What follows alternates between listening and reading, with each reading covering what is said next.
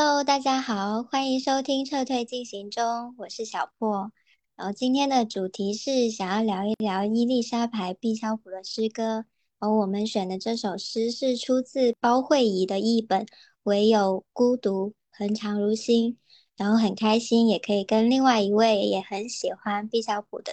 朋友一起来聊这一期。然后欢迎影子。Hello，大家好，我是丁影子。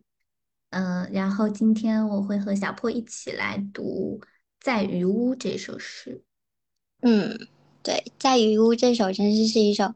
长诗。然后我一开始知道伊丽莎白·毕肖普，就是因为我自己也在开始学写长诗的时候，然后我这个人就是比较长气吧，所以就一直在尝试着写一些长的诗歌。然后长诗歌也算是。啊，现代诗歌的类型之一了。然后这些呃类型也包括一些抒情诗啊、叙述叙事诗，还有散文诗。然后同时长诗同时也可以是抒情诗或者是叙事诗。而且我们可能最早知道的长诗应该是但丁的《神曲》吧。然后《神曲》应该是一共有一万多行，简直是长的要命。同时它。在长的同时还是押韵的，所以是非常厉害。然后，嗯，就是我现在知道的写长诗歌的诗诗人，我比较熟悉的应该是有菲利普雅各泰。然后这个诗人在我们之前播客有介绍过。然后再之后就是我们今天要聊的伊丽莎白毕小普了。所以接下来我们就对照着他的这首《在渔屋》。来沉浸式的体会一下尝试的魅力。OK，我们会把它分成两个部分，然后前半部分是由我来读，后半部分是由影子来读。好，在鱼屋，虽是寒冷的夜傍晚，一座鱼屋旁，一位老人仍坐着织网，网呈深紫褐色，暮色中几乎看不见，梭子磨旧了。擦的雪亮，空气充满浓郁的鳕鱼味，让人流鼻涕、淌眼泪。五座鱼屋有着陡峭的尖屋顶，上了蝎子的狭窄跳板，斜着架上山墙间的储存室，好让独轮车推上推下。一切都是银色的，沉甸甸的海面缓慢膨胀，给予外溢。海水并不透明，但长椅、龙虾盆、鬼感的银色是一种显见的半透明，四散于狂野嶙峋的礁石间，一如小小的鼓楼向岸的那面墙。漫身翡翠色的苔藓，大鱼桶四周镶满了美丽的飞鱼鳞片，层层叠叠。独轮车也同样涂上了奶油状彩虹色的锁子甲。彩虹色的小苍蝇在上面蠕动，在屋背后的小山坡上，在稀疏点缀的鲜绿草甸间，是一座古老的木脚车，开裂，有两根漂白的长把手，铁锈的地方还有一些忧郁的污渍，如干血。老人接过一根好彩烟，他是我祖父的老朋友，我们谈论人口。以及鳕鱼和飞鱼的减少，在他等待飞鱼船入港的时候，他的背心和拇指上有亮片。从无数鱼身上，他用那把古旧的黑刀刮掉了鱼鳞。那首要的美景，刀刃几乎磨损殆尽。在水畔，在他们沿着漫长的降入水中的斜坡拽起船只的地方。瘦削的银色树干被水平摆放，沿着灰色石群向下覆向下，彼此间隔四至五英尺。凛冽、幽暗、深邃且绝对澄澈，凡人不可承受的元素，鱼或海豹也不可。尤其有一只海豹，我看见它夜复一夜的出没，它对我很好奇。他对音乐感兴趣，和我一样相信全身心的沉静，所以我常给他唱敬礼会颂诗，我还唱上主是我坚固保障。他立在水中，稳稳地问候我，稍稍挪动脑袋，旋即消失，接着几乎在原地骤然出现，差不多耸了耸肩，仿佛这并非他的本意。凛冽、幽暗、深邃，且绝对澄澈。澄澈冰冷的灰水，在我们背后，庄严高大的冷山开始撤退。百万棵带青色的圣诞树伫立，与自己的影子联手，等待圣诞。水似乎高悬在圆溜溜的灰与蓝灰的卵石上。我曾反复看见它，同一片海，同一片，悠悠的。漫不经心，在卵石上荡着秋千的海，在群石之上冰冷而自由，在群石以及整个世界之上。若你将手浸入其中，手腕会立即生疼，骨骼会立即生疼，你的手会烧起来，仿佛手，仿佛水是一场善变的火，吞噬石头。燃起深灰色火焰。若你品尝，它起先会是苦的，接着是海水的咸味，接着必将灼烧舌头，就像我们想象中知识的样子：幽暗、咸涩、澄明、怡勇、纯然自由，从世界凛冽坚硬的口中急出。永远源自岩石乳房，流淌，流淌着，汲取着。因为我们的知识基于历史，它便永远流动，转瞬即逝。读完啦，OK。然后那我们就分享一下，就是读完的感觉吧。嗯，OK。那我就先说一下，一些拘谨。对，就是为什么录播课就会变得这么的对自然呢？我觉得应该要把这个播客当做不存在。讲话都变了。对，随便讲吧。对，是的，突然变得好奇怪，有点像是在相亲的两个人。哈哈哈哈哈，真很不熟，是突然变得好不熟。我我听你那个读，呃，就前半部分的时候，当时真的有一个奇怪的感觉，因为我们两个不是没见过嘛，但是对彼此的声音其实很熟悉。然后，但是上一次因为参加那个就诗歌征集的活动，我们不是有正好分享那个活动照片嘛，所以其实会有一个照片的印象。然后我一开始听你的声音，它其实不带图像，但是我中间突然想到你发的那张照片，就是那个发型和那个波点裙，然后突然我的脑子里就实时有了画面，感觉很很奇妙。这个 现在有点不搭。他这首诗很很清冷。对，所所以，我你刚刚在说的时候，我也想到了你分享的那个照片。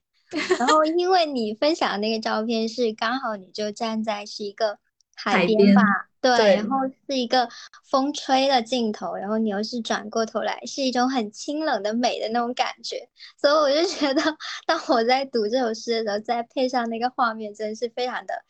搭配。适配度百分之感觉当时确实很冷，是的，所以我就觉得就是在读这首诗的时候，其实也可以感觉到是一个诗人他自己更孤独的站在海边，感觉他是不断的重复在这样的一个场景里，然后他才能够写得如此的细致，然后场景非常的，就是让你觉得好像你真的是亲眼看见了那个渔屋跟老人一样，对。完全的沉浸式的一种体验，而且我觉得毕肖普，嗯，因为我们之前其实，在诗歌精读的小组里面，曾经精读过几首他的诗嘛，然后大概对他的一个就是诗的风格有一些大致的了解，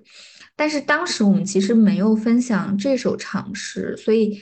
呃，我应该很早以前可能看到过，但是没有特别的，就是精细的读它。然后我第一次读它，其实就是前两周你微信发给我的那次。嗯，然后我当时会觉得这首诗其实和我们之前，嗯，比如读他的那个《失去的艺术》，还有地图，对，感觉其实会有一点微妙的差异，因为确实这首诗它的叙事性，嗯，是更强一些的。对，就是他，因为毕肖普是一个非常擅长，就是。怎么说呢？他他很擅长一些抽象的意象，就是把一些抽象的东西写的非常的让人有呃，就是有辨识度，也让人有一种就是可以感受到的那种能力，就可感。是的，对，是的，就是在读他那首就是地图，其实我个人也是很喜欢。然后在读他那首地图的时候，再对比他的这首在于我就是感觉是两种。不同类型的诗歌，然后在他的感觉上 被他同一个人写出来的感觉，就而且就感觉两种类型都被他写的非常的极致跟彻底。对，然后我对我在读地图的时候，我在想，哦，原来地图还可以这样写，是，就是既有想象的部分，又有非常深入的部分，然后。他到最后其实就是感觉把一个真实的世界和抽象的世界完美的融合在一起，然后到最后你觉得是啊，地图不就是这样的一个意象吗？就非常的绝。是的，是的，嗯，就是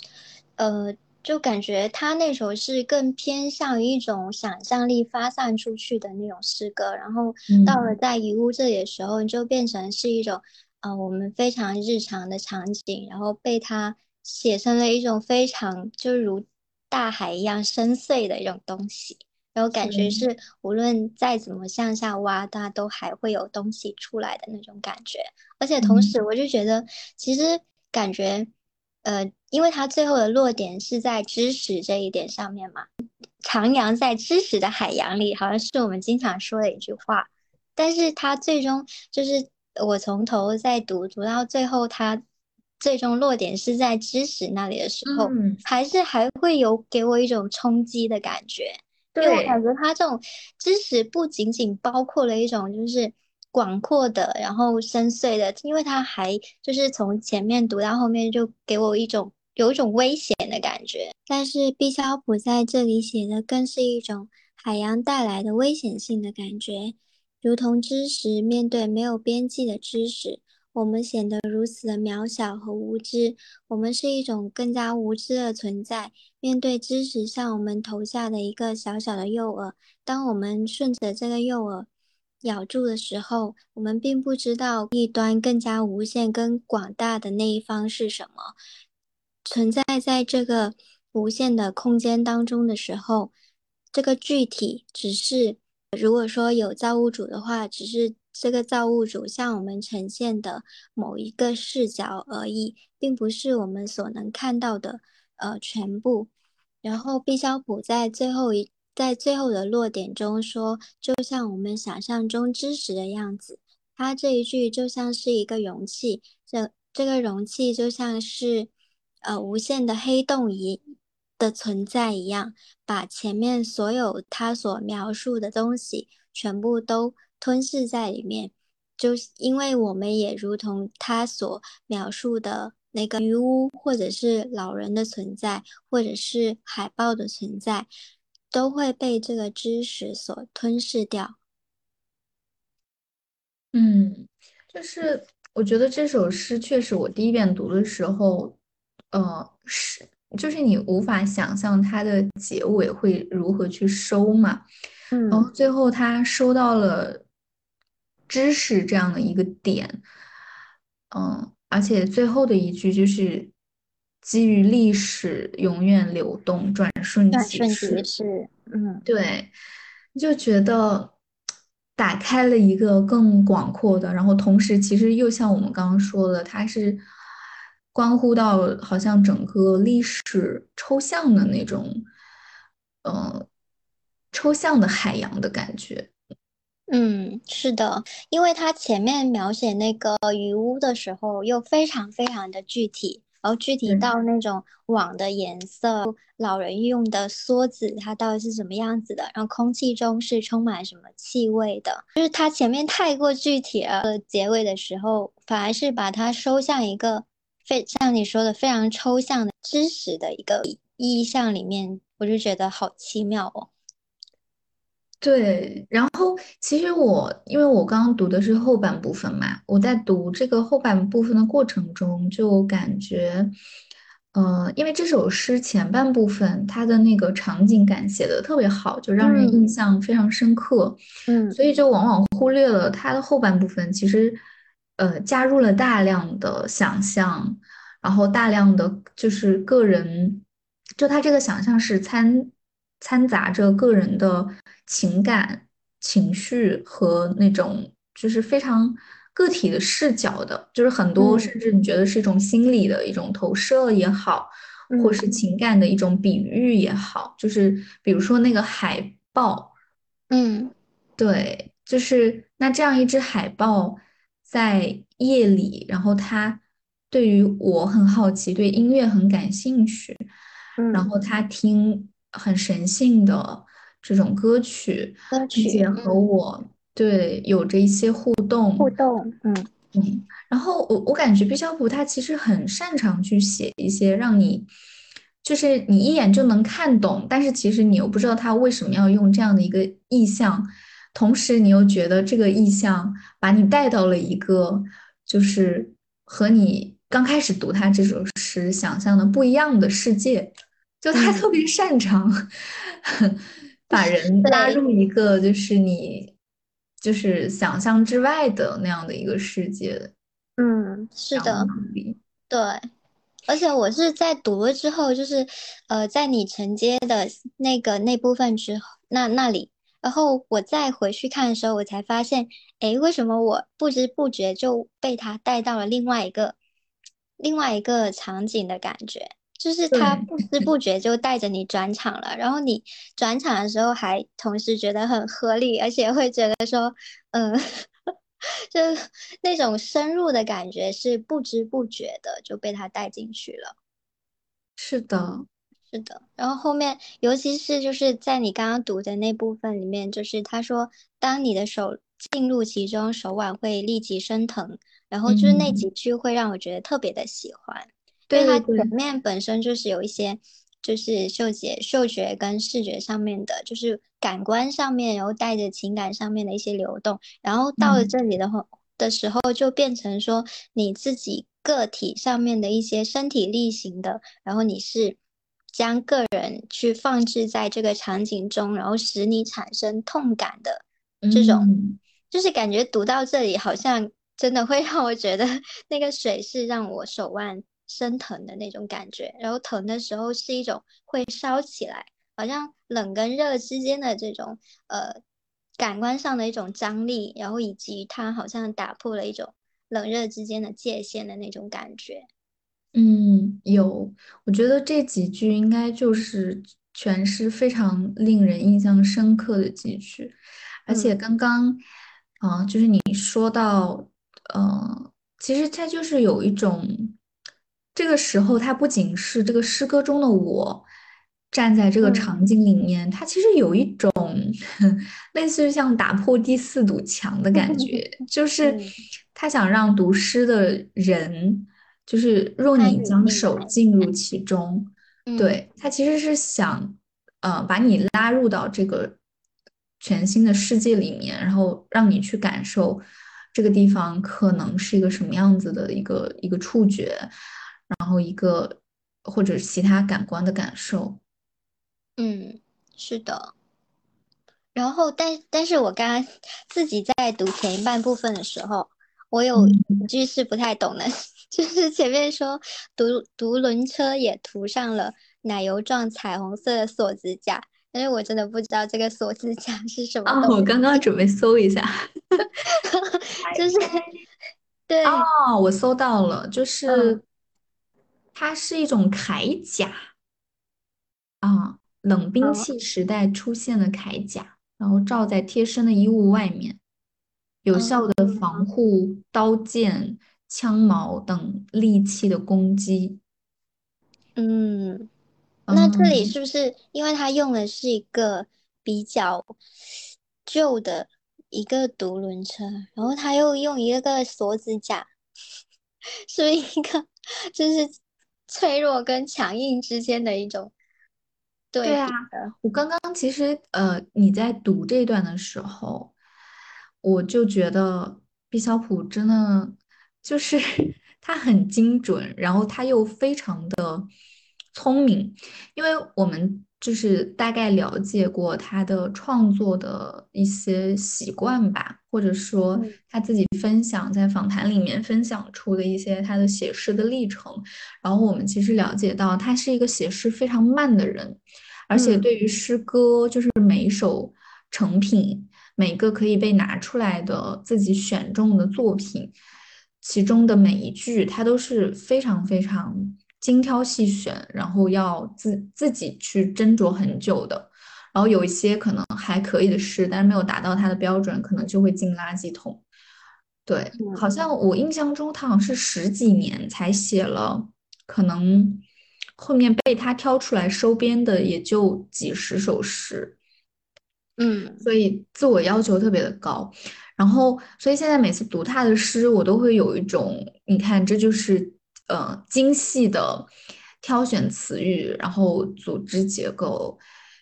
让他们变成就是细细打磨、雕琢出来的，但是你又觉得好像非常浑然天成的作品。嗯嗯，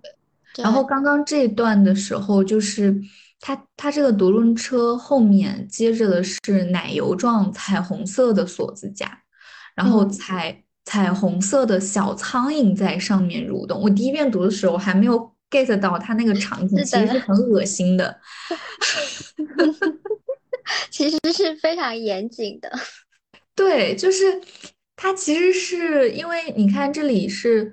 狂野嶙峋的礁石，然后又是非常古老的墙面嘛，然后墙面上又有很多多的苔藓，但是毕肖普他会用一些呃让我们觉得更加柔和，然后甚至更加能够接受，像带着滤镜一样，就好像以那种红麦的电影里面的滤镜去给这些明明非常污糟的苔藓呀，然后大鱼桶，到处都是鱼的鳞片，然嗯后甚至苍蝇，给它打上了这样的一些滤镜。那我觉得这嗯些滤镜其实也是，嗯，他的内心深处就是自带的这样的一个滤镜，因为他肯定和普通的游客去看到这样的场景的心境是不同的，所以我就感觉他在这里所使用的这样的一个强烈对比的方式，其实是很妙的，因为他如果直接写。其实我们不会感受到他那种复杂的、矛盾的，好像充满一些张力的那种心情。嗯，是的，嗯就是它在这边其实是，就比如说彩虹色的小苍蝇，其实是有一种静态与动态的一些对比。然后嗯就比如说它前面是因为涂上了奶油状的彩虹色，所以它才出现了彩虹色的小苍蝇，因为小苍蝇会粘在那个。呃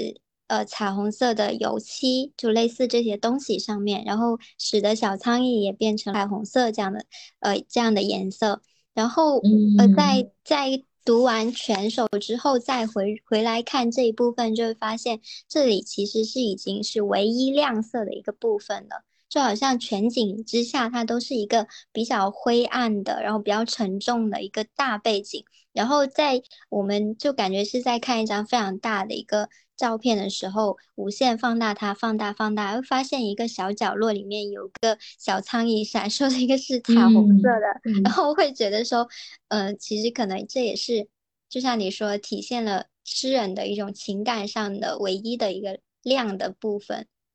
嗯，对，我觉得我常常读诗的时候，也是有你刚刚说的那种感觉，就很像看一幅画，然后那个画它完全经得起放大，因为它的层嗯。次非常的丰富，然后嗯。它的所有的笔法，它所使用的色彩都非常非常的精确，而且十分的有审美。对，然后刚刚听你说的那个时候，它的这个彩虹色其实是就是飞鱼鳞片层层叠嗯。叠反射阳光之后的东西。嗯对，嗯。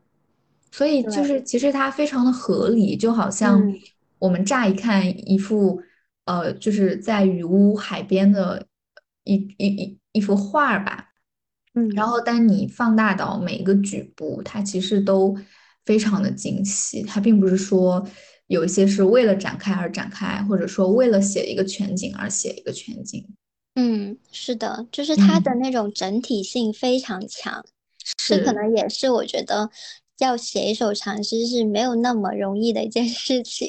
嗯，我觉得可能跟画画也是有点像。就假设说你之前一直在画静物啊，或者是某一个比较确定的物体，或者是自己比较有把握的构图，但是你突然画很大幅的，然后呃，就是就是画面的主体对象非常多，你可能只有一个模糊的概念，但其实是不太有把握或者不太有经验说如何精细的去嗯、呃挑选一些物品作为意象，然后并且呃以就是高超的审美去进行构图等嗯。等这种，还是挺有挑战的。是的，因为我自己也是对这首诗标注了一下，我发现它是写了差不多有六七个场景，就是他在嗯每一个场景下又是非常细致的，又把它细化了，然后在那个场景下你要选择出现什么样的呃物体，然后你用什么样的词，就会觉得嗯，就是每一个场景并置在一起都非常的完美。然后连接起来又是一个完完美的尝试。嗯，是，我觉得尤其是前面它的场景的描写就让人特别，嗯、在我们比如说是精读分析之前，仅仅作为读者，你就会觉得它向你展示了一个三 d 的世界。我觉得嗯光是这一点就完全有说服力，就你完全嗯被它带着走。什么时候出现，比如我们可以稍微就带着分析一下它那个场景。嗯嗯，就是比如刚开始的第一句，它其实信息量就很足嘛，就是嗯是一个寒冷的傍晚，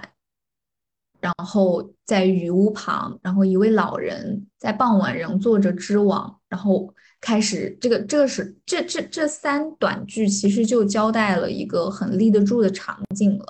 嗯，对，然后又有一，些想象的空间，因为我们只知道它寒冷，只知道是傍晚，但嗯是，呃，你不知道这是譬如说初冬啊，还是呃初春，还是怎样的一个季节。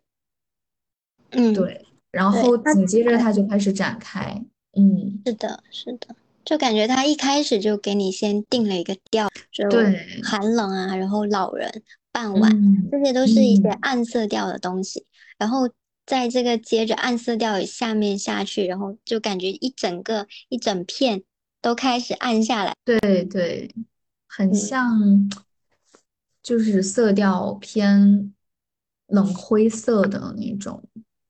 嗯，是的，而且我感觉他在中间的时候有一些部分很像小说的情节，他写，又非常的细节，但是又很克制。他写那个独轮车，然后是怎么样去让那个独轮车推上推下的，然后他就嗯。构建了一个，呃，就是把那个整个场景给架构起来，架构起来之后，好让他去方便自己去描写。就我会觉得说，在读到他这部分的时候，再看他整个的结构，我就觉得他可能他的整首诗也如同他的这个独轮车上这个夹呃狭窄跳板是一样的，就是他自己先架好了那个呃山场间的储存室，然后他架好了那个跳板，然后就是等待着让他自己的这首独轮车可以。在我们在我们 读的时候推上推下，就非常自如的把我们带进他想要的场景里面去。虽然他最后是很浑然天成的一个作品，但其实里面都是有精巧的构思。说到这个，就聊一个题外话吧。像我从一开始写诗，我其实就是偏慢的。我我可能也写过那种，就是比较快速的，嗯，就是写过一些短诗。然后也当然也很难去比较，就是我以我自己的这个纵向比较哈，你也很难比较说啊，嗯，花对，就比如说我刚刚说的两两类诗，哪个比另一个一定更好？但是我整体上就是还是比较慢的，我可能得先酝酿一下，然后再去写之类的。然后到我今年写诗的时候，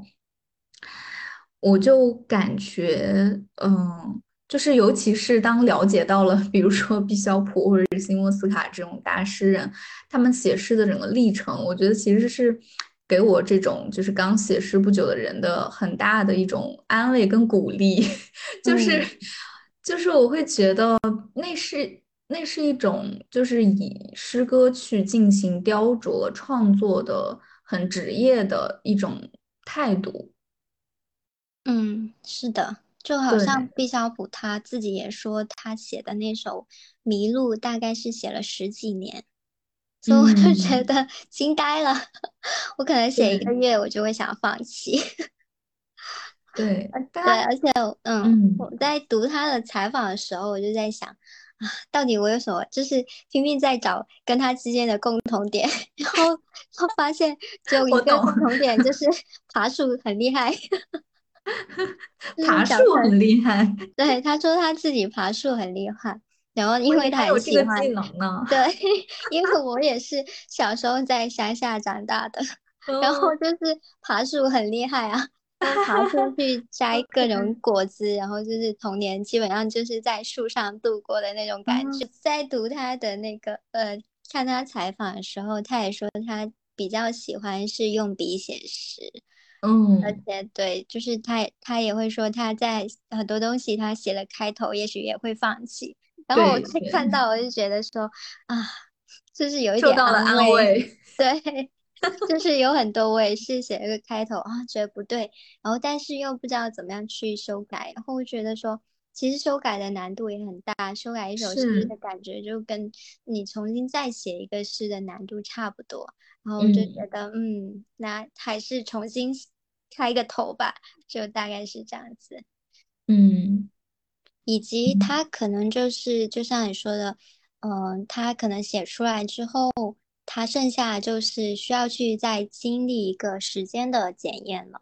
嗯，就是它是否坚固，或者说我们当下写出来感觉它是成立的。然后，但是当它当我们把它放置到一个时间的和那个洪流当中的时候，那他剩下的就是嗯，让他自己让诗自己去经受。的时间的冲刷了，然后它到底会剩下什么？那就是取决于说我们当时放在诗中放置了什么东西吧。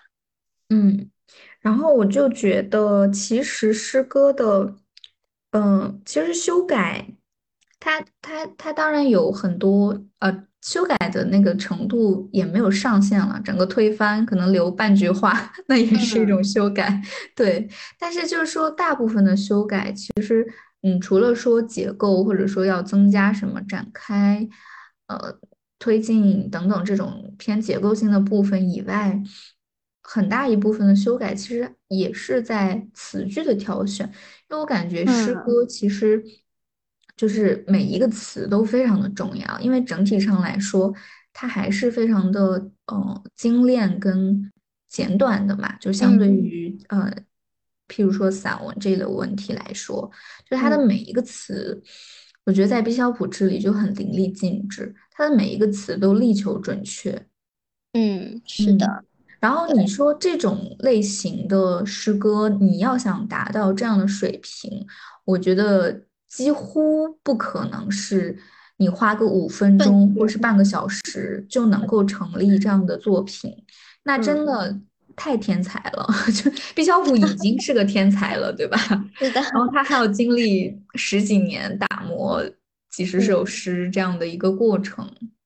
对，嗯，是的，就是就像他呃诗中所提到的那个梭子一样，他要不断的去磨旧了的那种感觉。然后就会让人觉得，诶，是一首磨旧了的诗歌，然后握在手中，反而是一种更加舒适的那种，更加趁手的一种感觉。对对，有时候那种准确，你就是很难很难讲。就是当它足够准确的时候，你读它，或者就是用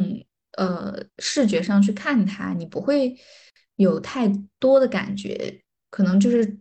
你整体看完之后，它给你留下了某一个，嗯，就是整整体上的一些触动。但是，一旦它其中有一些词是不准确的，它就会非常扎眼。嗯，是的，它后面就是延伸到了一个呃知识的那个点的时候，就比较经典的那句说，就像我们想象中知识的样子。幽暗闲色成名义勇纯然自由。然后这一句的话，我也是在那个呃亚当扎加耶夫斯基里面也看到了这一句。然后他是在自己的那首《北方的海》里面引用了这一句。但是因为他的那个诗集是李以亮译的嘛，然后他的那个译文呢，就是他是把这一句译成了说。这就像我们对知识的想象：黑暗、咸涩、清澈、流动、全然的自由，这是非常微小的一些字上面的差别。但是我在读的时候又觉得好像是不一样的感觉，没有办法直接的去感受它那个原文所带来的那种冲击。嗯，是很微妙，所以翻译诗歌很难。因为它不是说你把意思一准确就好了，它真的包括词与词之间的顺序，哪怕只差一个字，它读出来的语感，然后带给人的感觉，可能就有那一点不同，然后慢慢慢慢这个不同积累起来，它就会影响整个一首诗带给人的感受。是的，嗯，而且就这种微妙的差别，它。呃，需要非常，就比如说我们现在非常精细的去读，它可能就是才会在我们的嘴巴里面留下一种差别感觉。如果只是用眼睛去看的话，那可能它就这样过去了，呃，异样感不会那么的强烈。但用身体去感受的时候，它留在体内的那种感觉是差别是非常大的，比比视觉上带来的那种差别要大一些。对，就是诗歌确实很适合读出来。嗯，是的，就它的那种，呃，可能它还蕴含了一个自己的音乐性里在里面。确实，就如果不读出来的话，其实会少了很多那种品味诗歌的乐趣，感觉。嗯，是的。嗯，哎，说到这个，你会在写诗的时候，在心里默读它吗？应该。应该都会，嗯，会会的，会的。我我就是再自恋一点，我也是会读出来的。对，还 是应该读出来的。嗯，哎，但是我之前我忘了，我也就是前两天吧，我忘了是在看谁的采访了，然后就问他说，就是自己的小说会不会读出来，然后他就说不会，因为他觉得。把那个小说念出来，完全就是一种自恋的行为。但是我忘了是哪位作家的采访了，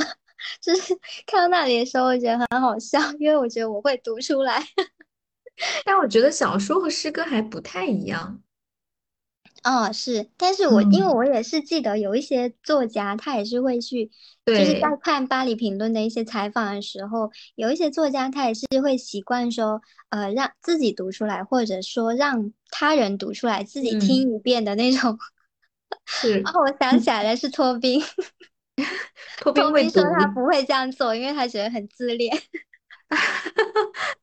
哎，但我刚看了他那个纪录片，在那个纪嗯录片里面，他读了一些他小说里的段落。哦，就是那个采访的人问他说：“你在写完的时候会不会自己先读一下？”他说不会。嗯我刚刚其实看这个结尾，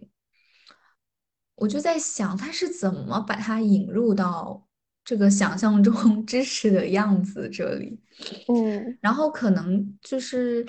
他其实从一个应该是这首诗唯一的一种像像不断的反复的部分，就是凛冽幽暗深邃且绝对澄澈，嗯对嗯，吧？是的，是的这个其实就有点像歌曲里面的那种那种反复，就是的部分。对，然后嗯，到了最后，它前面反复了两次，然后到最后的部分，它其实是承接着说，你把手放进水中，然后它似乎变成了火，然后你去品尝这个水的话。它是什么样的滋味？它其实是，呃，先带我们进入到了这里，就好像你去用手接触那个水，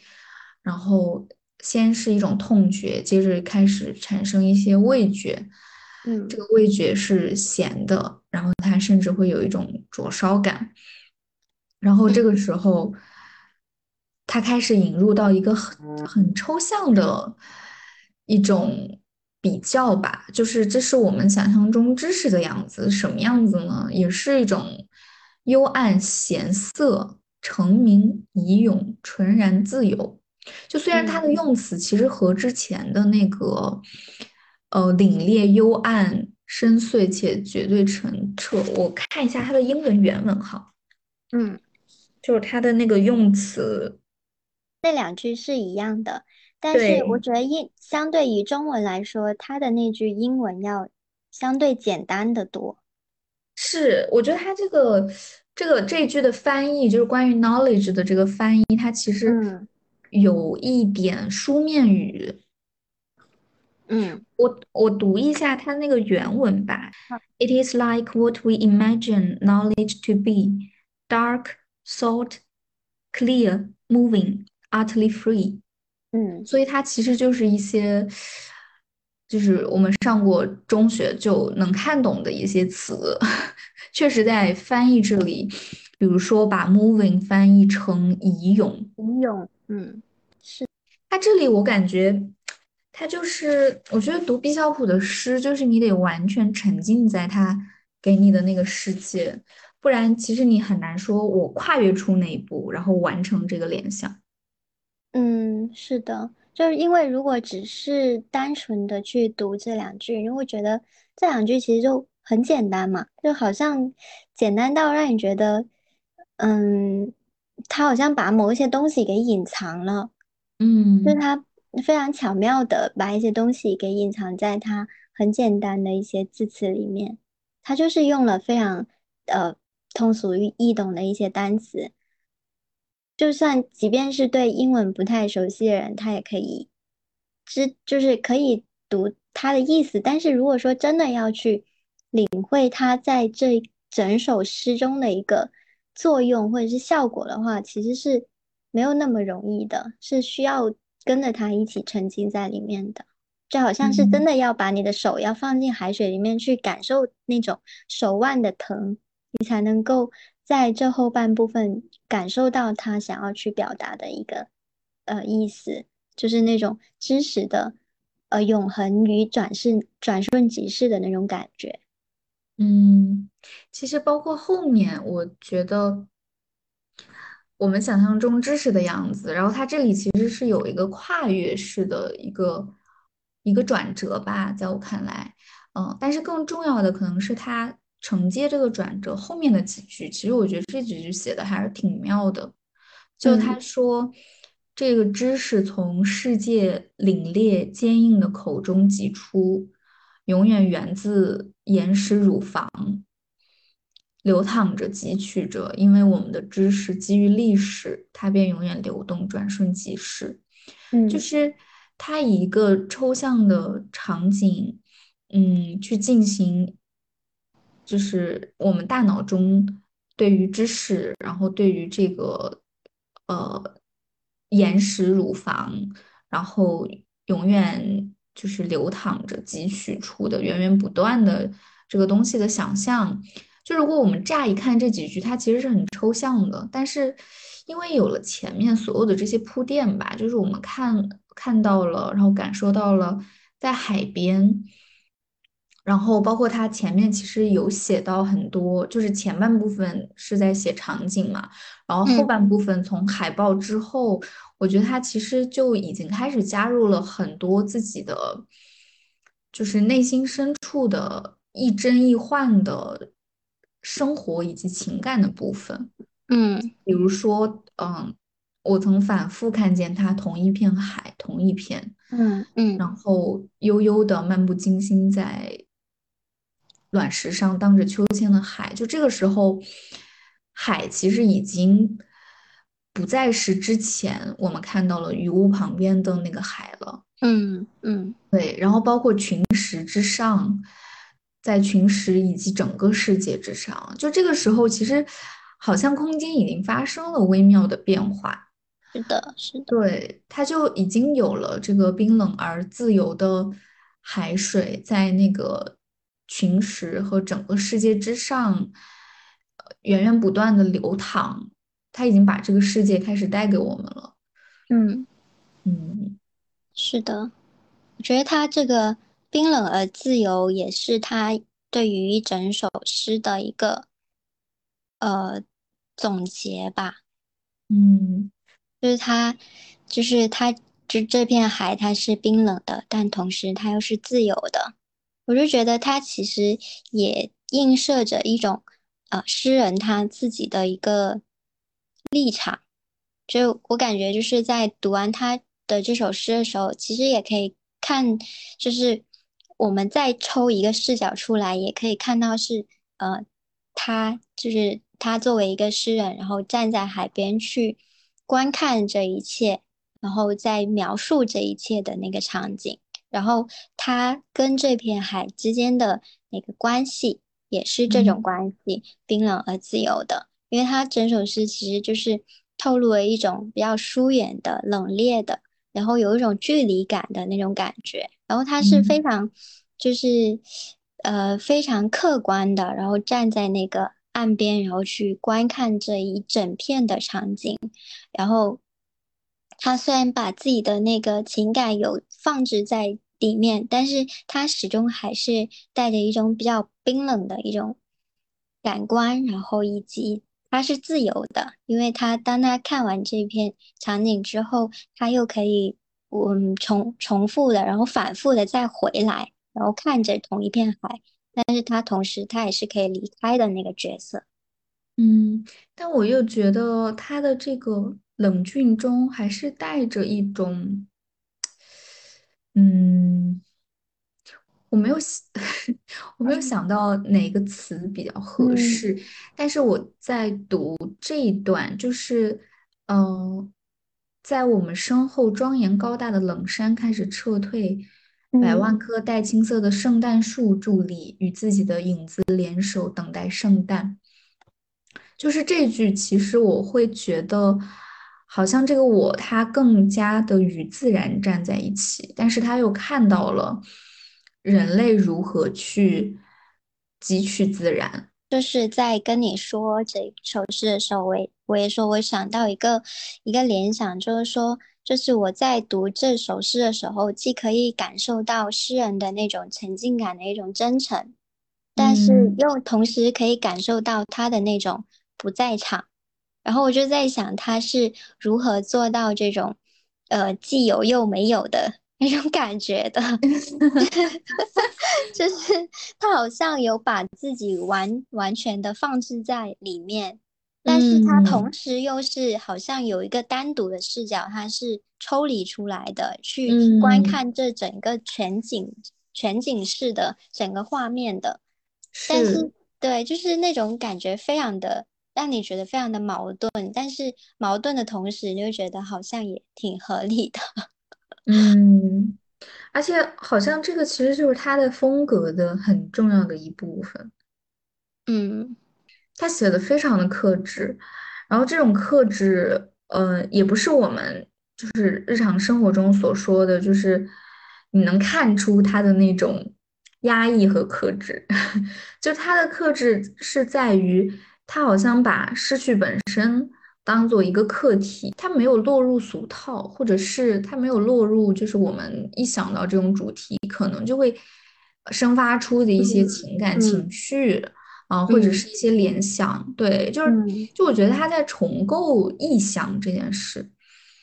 嗯。而且这个意象，嗯，完全由他个人，他这样的一个诗人去建构出来的，嗯。对，包括失去失去的艺术那首诗也是，就呃，我们最能够共鸣的，那肯定是如果他把自己如何失去，然后用用用非常打动人的句子或者是叙事的方式去去书写，那肯定会更大程度上让大众都能够有所共鸣嘛。嗯但嗯是他的方式就是。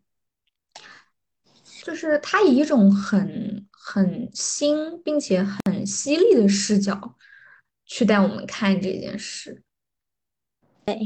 就是他完全写出了他个人的那种风格。我之前其实没有认真的去思考，或是去慢慢品味他的这个结尾，但是我今天读完，我就觉得他这个结尾也是非常的毕肖普。然后感觉毕肖普他总是会让我们留在一个，嗯，就是既很小很微妙，但同时又非常广大、非常值得细细品味的那一个点。嗯，是的，嗯，就是而且它光不落嗯，俗套。对，就是它会有一点出人意料。然后，嗯。但是因为我我在读这首在于就是读到最后一句的时候，会会觉得哇，我感觉我自己摸到了一个非常厚重的底。嗯。就是那。嗯种厚重感，就让你觉得非常的实在，然后惊喜，然后我就会觉得很结实，而且让。嗯人产生一种信任感，就是会觉得你可以完全信任他，因嗯为他就是他从一开始然后把你带到这样的一个落点，然后就会让嗯，我觉得说，哦，完全可以就是跟着他走，就是前面跟，着他走是真的没有错的，然后不会令你失望。是的，是的，是这种感觉。然后你刚刚说了之后，我就去看了那个地图的那首结尾，嗯是说地形学不会偏袒，北方和西方一样近。比历史学家更精微的是地图绘制者的色彩，嗯。对，就是也是这种非常厚重的感觉，嗯，但同时又很轻巧。是，就是很难做到，我感觉，而且你会觉得，哎，他怎么会有，就是如此既很妙，然后又很有，呃，就是就是 thoughtful 的那种洞见。就是你刚刚这样说的时候，我会觉得好像是他，呃，就是他领先于我们，率先先见到了那个嗯知识的样子，然后他通过一个就是在海边的，通过这样一个场景的描述，然后等于说好像是一个人跟你说，我跟你讲个故事，然后在讲这个故事当中，他就已经把。呃，他想要传达那个感受已经直接告诉你了。它很嗯美妙的一点就是，它可能唤起你心中的或者脑海中的那些画面、那些感受，每个人是不同的。但是它的妙就妙在它能够以非常多的角度去打开这些可能唤起的情感和感受。嗯，对，然后，最终最终我们读完之后形成的那个画面，就即便我们俩是一起读，但其实也会有不同。嗯然后那嗯个留下的，像你刚刚说，像记忆一样的东西，那是嗯属于我们自己和它互动产生的结果，就嗯，挺奇妙的。是的。哦，所以我刚刚你在说着，我突然想到一句话，但是我忘了是谁说的。你不会看到相同的一把椅子，嗯就类似这种感觉，就是你在你的视角里面看到了是这个场景，然后我在我的视角里面看到的是这个场景，即便是呃我们跟他一样都站在了这个海边一起去看同一个场景，但是我跟你还有跟毕小虎，就是我们三人的视角肯定是不一样的，所以我们看的其实像是同一片海，但其实又不是一片海。又又不是同一片海。好的，那我们今天就嗯就到这里啦。然后很开心跟影子一起读毕小普的尝试。然后这首尝试的话，就真的很耗人的体力 和精力。而我们两个已经，我们两个已经被吸干了，对，信息量摄入过多。是的，所以就是呃，如果大家有兴趣的话，也可以在我们的 show notes 里面跟着我们一起读这首诗。然后，如果有其他的想法的话，也可以在留言区给我们留言。那我们这期就到这里啦，我们下期再见，拜拜。